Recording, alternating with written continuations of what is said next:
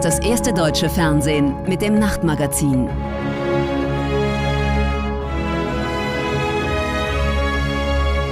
Heute im Studio Konstantin Schreiber. Schönen guten Abend, herzlich willkommen zum Nachtmagazin. Die Weltpolitik zu Gast auf Schloss Elmau. Dort ging es heute beim Treffen der G7 um die zahlreichen Baustellen der westlichen Politik. Schärfere Sanktionen gegen Moskau, weitere Hilfen für Kiew und ein Bekenntnis zum Klimaschutz.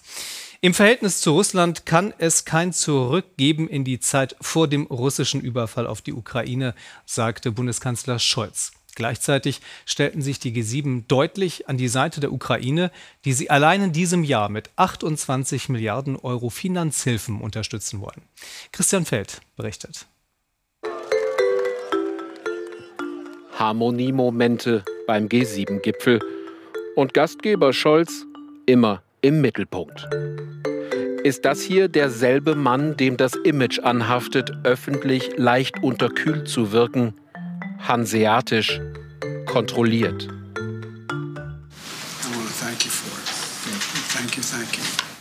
Der Gipfel ist auch eine Bühne, ein Ort für Gespräche unter Regierungschefs, vertraulich, natürlich immer eingefangen von Kameras. Die Mühen der Berliner Innenpolitik scheinen weit entfernt.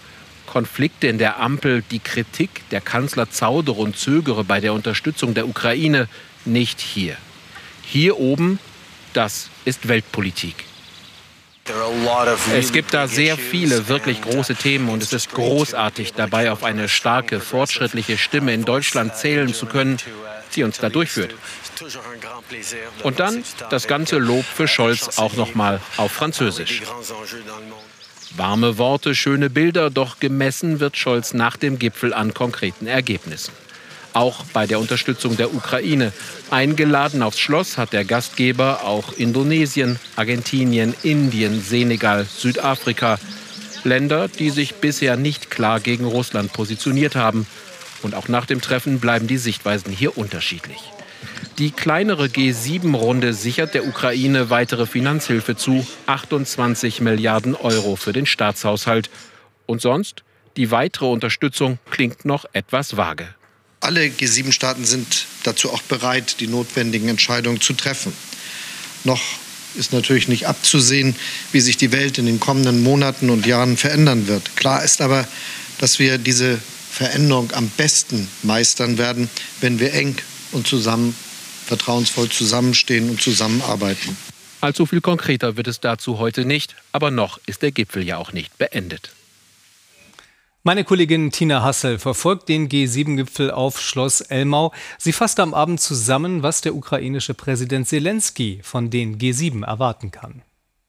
Erstmal war die große Überraschung, äh, dass Präsident Zelensky heute zum ersten Mal offen gesagt hat, er will diesen Krieg beenden und zwar vor dem Winter. Bis jetzt hat es das so nie geheißen. Und das heißt, er macht das Zeitfenster sehr eng und er erhöht damit massiv den Druck ähm, auf die G7, hier wirklich alles zu liefern und alles zu tun, äh, damit äh, er eben erfolgreich ist. Das war schon eine Überraschung. Ähm, er hat heute kein keine festen Zusagen für Waffen bekommen. Nur die USA ähm, haben in Aussicht gestellt und wollen das diese Woche auch noch ganz offiziell tun. Ein sehr ähm, reichweitenstarkes Raketenabwehrsystem, das bis zu 160 Kilometer wirkt. Ähm, auch noch andere Dinge. Aber sie haben damit natürlich äh, Olaf Scholz, den Kanzler und Gastgeber, indirekt unter Druck gesetzt. Worauf man sich verständigt hat hier, wie gesagt, äh, sonst sind nicht Waffen, aber Hilfe. Die G7 will 28 25 Milliarden noch in diesem Jahr an die Ukraine überweisen für äh, den Haushalt äh, der Ukraine. Also Unterstützung ja, ähm, aber äh, Waffenzusagen nein. Und die USA aber sind da vorangegangen und ähm, das setzt die anderen natürlich mit unter Druck. Und während in Oberbayern die Staats- und Regierungschefs der G7 beraten, greift Russland weiter Ziele in der Ukraine an. Wieder scheinen die russischen Truppen dabei auch die Bevölkerung des Landes nicht zu verschonen. So schlug heute in der zentralukrainischen Stadt Kremenchuk eine Rakete in ein Einkaufszentrum ein, in dem sich gerade etwa 1000 Zivilisten aufgehalten haben sollen. Mindestens 13 Menschen starben in den Trümmern, 40 wurden verletzt. Vassili Golot und Rebecca Barth. Das Einkaufszentrum von Kremenchuk in Flammen. Mehr als 1000 Menschen sollen sich hier befinden, als die russische Rakete am Nachmittag einschlägt. Die Wände fallen zusammen, berichtet ein Augenzeuge, der dieses Video aufgenommen hat. Mehr als 100 Rettungskräfte sind im Einsatz, versuchen das Feuer zu löschen. Auch aus anderen Teilen der Ukraine werden neue heftige Angriffe gemeldet. In Kiew dauern die Aufräumarbeiten an ein Familienvater wurde gestern beim russischen Raketenangriff auf dieses Wohnhaus getötet. Mehrere Menschen sind verletzt. Das hier war Andriy Danilchuks Zahnarztpraxis. Jahrzehntelang hatte er auf sie hingearbeitet. Jetzt ist seine Existenz zerstört. Das hier war der Sinn meines Lebens. Ich habe hier meine Seele und meine Zeit reingesteckt. Schlimm ist, dass Menschen gestorben sind. Aber wir werden alles wieder aufbauen, nach vorne gehen. 500 Kilometer südlich am Schwarzen Meer gab es in der Nacht mehrere Raketenangriffe auf die Region Odessa. Durch die Druckwelle wurden in dem Dorf Majeki großflächig Häuser zerstört. Ein Mann konnte seine Familie aus den Trümmern ihres Hauses befreien. Wir haben Leben gerettet. Das ist kein Krieg. Sie schießen auf Frauen und Kinder mitten in der Nacht. Bei Dreharbeiten eines ARD-Teams im Opernhaus von Odessa zeigt sich, wie präsent die Bedrohung in der Ukraine ist. Ein Raketenangriff, abgefangen vom Luftabwehrsystem, mitten im Interview. Die Inflation klettert auf historische Höchststände und längst bekommen wir das zu spüren. Gerade für diejenigen, die mit weniger Geld auskommen müssen, wird es langsam eng. Bundeskanzler Scholz will nun mit einer steuerfreien Einmalzahlung durch die Arbeitgeber gegensteuern. Das würde schnell bei den Bürgern ankommen und Beschäftigte mit geringen und mittleren Löhnen würden am stärksten profitieren. Aber die Gewerkschaften sollen im Gegenzug bei Tarifrunden auf einen Teil der Lohnsteigerungen verzichten. Die reagieren wenig begeistert. Karen Münster mit Einzelheiten.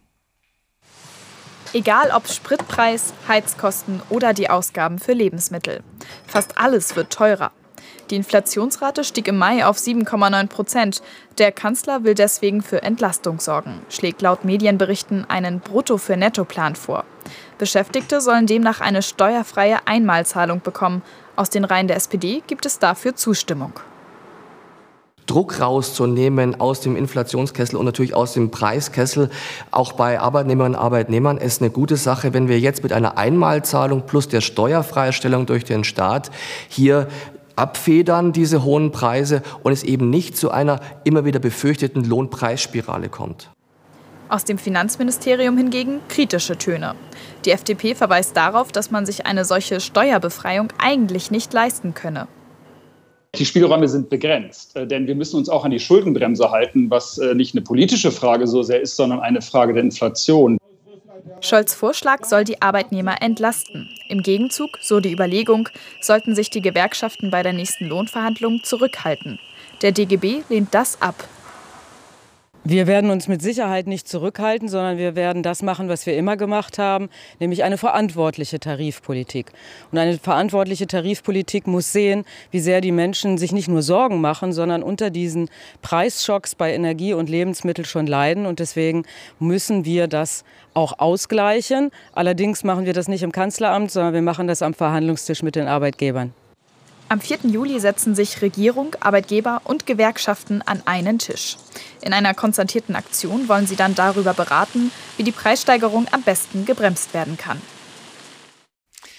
Eine tiefgreifende Krise stellt der Vorsitzende der Deutschen Bischofskonferenz Georg Betzing angesichts der jüngsten Zahlen zu Austritten aus der katholischen Kirche in Deutschland fest und er sei zutiefst erschüttert. Knapp 360.000 Austritte in einem Jahr, ein Negativrekord. Die meisten unter den Diözesen verzeichnete das skandalumwobene Erzbistum Köln, wo fast 41.000 Menschen die Kirche verließen. Ein Hinweis darauf, dass für viele wohl die Missbrauchsfälle und der Umgang mit der Aufarbeitung entscheidend waren für den Entschluss. Wie, so fragen sich derzeit wohl viele in der katholischen Kirche, kann das Ruder rumgerissen werden? Hoffnungen ruhen auf neuen Persönlichkeiten mit für die Kirche ungewöhnlichen Lebensläufen. Sebastian Grosser. Priesterweihe im Regensburger Dom. Für Wolfgang Bayer steht ein großer Moment in seinem Leben an. Auch er wird an diesem Tag zum katholischen Priester geweiht, mit 56 Jahren als geschiedener Mann, Vater von zwei Kindern. Lange sei sein Fall geprüft worden, doch Wolfgang Bayer ist davon überzeugt, zum Priesteramt berufen zu sein. Hier bin ich. Weyer hofft, gerade wegen seiner Biografie die Kirche wieder nahbarer zu machen, auch wenn das vorerst heißt, sich ihren Riten zu unterwerfen. Bis zu seiner Weihe soll Weyer daher nur bei sich sein, kein Interview. Dafür sprechen seine Freunde. Wie Thomas Weiß glauben viele von ihnen an die Berufung des Priesterkandidaten, der von Beruf bisher Friseur war.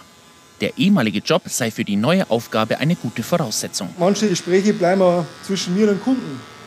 Wenn manche privaten Sachen da geredet werden, das geht, geht auch nicht wie bei, bei der Beichte manchmal. Und, der, und das ist, was im Meier auszeichnet, dass er einfach so auf die Menschen zugeht. Und äh, der weiß ziemlich gleich, wie, wie der Kunde tickt. Dagegen scheint die katholische Kirche den Zugang zu vielen Gläubigen verloren zu haben. Sie verliert Mitglieder, allein im vergangenen Jahr mehr als 350.000 Gläubige. Fast ein Drittel davon in Bayern. Die Zahlen der Deutschen Bischofskonferenz belegen auch, es gibt immer weniger Pfarreien und Priester. Die Distanz wächst. Eine Person wie Wolfgang Weyer könnte das ändern, sagt Weiß. Ich glaube, wenn es mehr so Kollegen gab oder mehr Pfarrer, die wo so sind, dann werden das eine oder andere Problem weniger in der Kirche, glaube ich. Und er weiß auch, von was er redet. Ja. Der hat im Leben schon viel mitgemacht. Und ähm, ich sage mal so, wenn es jetzt, sage ich mal, dieses Brautleute-Gespräch, ähm, der kann sich wenigstens neu setzen, weil er war ja verheiratet, hat auch zwei Kinder, er weiß, von was er redet. Und die anderen, die kenne ich ja da eigentlich gar nicht mit drin. Ja. Zurück im Regensburger Dom. Wolfgang Weyer und die Priesterkandidaten empfangen die Weihe. Symbolisch wird dabei die Kleidung gewechselt, ein emotionaler Moment. Nun darf Wolfgang Weyer den Segen spenden. Jetzt ist er Priester, doch Weyer will mehr sein als ein Diener Gottes. Weil es ist ja ein Dienst für den Herrn, aber ein Dienst für den Herrn, der auch mit den Menschen zu tun hat. Und wenn der Mensch nicht irgendwo merkt, dass er wahrgenommen wird und auch wirklich hundertprozentig wahrgenommen wird, dann hat er das Gefühl, die Kirche ist eben halt auch nur oberflächlich. Zur Priesterweihe ist der Regensburger Dom gut besucht, darunter viele Freunde und Weggefährten. Eine persönliche Verbindung, die braucht es auch in Zukunft, um mehr Gläubige in die Kirche zu bringen. Ich kann auf jeden Fall immer ein Ansprechpartner sein, sichtbar werden. Und ich finde es einfach ganz, ganz schade, dass gerade ähm, viele unsichtbar in den Gemeinden leben. Also für, bei mir braucht sich keiner zu schämen, wenn er mit irgendwas kommt, was ihm unangenehm ist, wo er sagt, dafür kann ich nicht sprechen. Es gibt nichts, über was man nicht reden kann. Nun liegt es an Wolfgang Bayer, den Glauben zu stärken, so wie es heute seine Freunde bei ihm getan haben.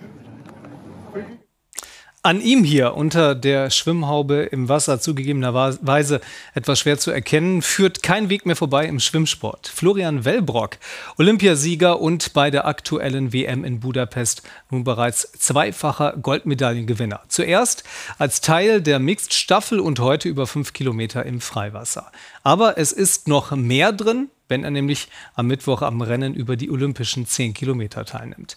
Heute freute sich Wellbrock aber nicht nur über seinen Sieg, sondern auch über den Erfolg seines ukrainischen Kollegen Mischa Romanchuk, der zu Bronze schwamm. Jürgen Schmidt mit Details. Der weltmeisterliche Vielstarter Florian Wellbrock und seine nächste Medaillenmission. Fünf Kilometer die Einzelsprintstrecke beim Freiwasser. 63 Sportler schwimmen mit um die Medaillen, aber nur wenige haben das Format des Magdeburgers hier im Lupersee bei Budapest. Und Wellbrocks Freund, der Ukrainer Mikhailo Romanchuk, schwimmt gleich mal nach vorn. Er trainiert ja bei Wellbrock in Magdeburg ist wegen des Krieges in der Heimat nach Sachsen-Anhalt gekommen. Beide sind gute Freunde geworden, aber beide sind ehrgeizig genug, wollen gewinnen. Wellbrock. Drei Rennen in den vergangenen Tagen. Unglaublich diese unbändige Energie. Aber der Italiener Gregorio Paltrinieri hier ohne Kappe mischt auch mit und der ist bärenstark. Gestern mit dem Team Dritter, am Samstag Weltmeister über 1500 Meter vor Wellbrock. Der Bronze holt, Romanchuk fällt ab. Jetzt kommt es schon wieder zum Showdown in Budapest. Was für eine Dramaturgie. Paltrinieri bleibt Wellbrock an den Hacken und das bis ins Ziel. Und es ist wie gestern in der Staffel. Florian Wellbrock wird wieder Weltmeister, diesmal über die fünf Kilometer. Drei Rennen hintereinander, drei Medaillen, unglaublich. Es war gestern ein unheimlich cooles Gefühl, mit dem Team auf dem Podium zu stehen. Aber wenn man das alleine schafft, dann ähm, ist es für mich immer noch mal ein bisschen mehr besonders, weil man das eben wirklich zu 100 Prozent aus eigener Kraft geschafft hat. Und das macht einen dann doch sehr, sehr stolz. Wellbrock 1, Paltrinieri 2, Romanchuk 3. Zwei WM-Titel im Freiwasser in zwei Rennen. Besser geht es nicht, Florian Wellbrock. Hier in Hamburg haben wir heute davon wenig zu spüren bekommen, bei Regen und etwas über 20 Grad. Aber in vielen Teilen Deutschlands herrschte, wie schon die vergangenen Tage, hochsommerliche Hitze. Das mag schön sein für die, die gerade frei haben und sich auf einer Wiese oder am See entspannen oder wie die Kinder hier abkühlen können. Für viele andere, vor allem diejenigen, die arbeiten müssen oder Ältere, ist die Hitze eine Belastung, insbesondere weil auch die Nächte nur wenig Abkühlung bringen. Olga Pattlan. Heute Vormittag in Berlin. Temperaturen über 30 Grad.